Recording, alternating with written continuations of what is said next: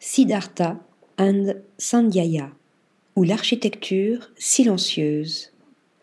Fondée par Patisandika Siddhartha et Tommy Sandhyaya, le cabinet d'architecture indonésien SAS s'est fixé comme objectif de donner naissance à un langage architectural contemporain avec, comme point de départ récurrent, le contexte local.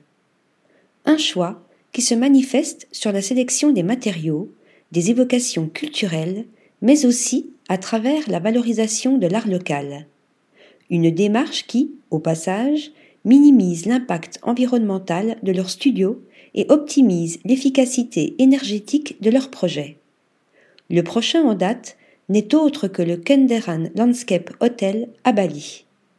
Situé dans un des endroits les plus isolés de la jungle d'Ubud, la bâtisse qui sortira de terre en avril 2024 a été pensée pour disparaître dans le feuillage de la dense végétation environnante. Une végétation qui, grâce à un grand vitrage dans chacune des vingt suites de la propriété, s'offre à chaque résident. Des suites qui s'empilent sur une quinzaine de petites tours, toutes revêtues de plaques d'acier noir et de panneaux texturés pour un camouflage subtil dans les arbres.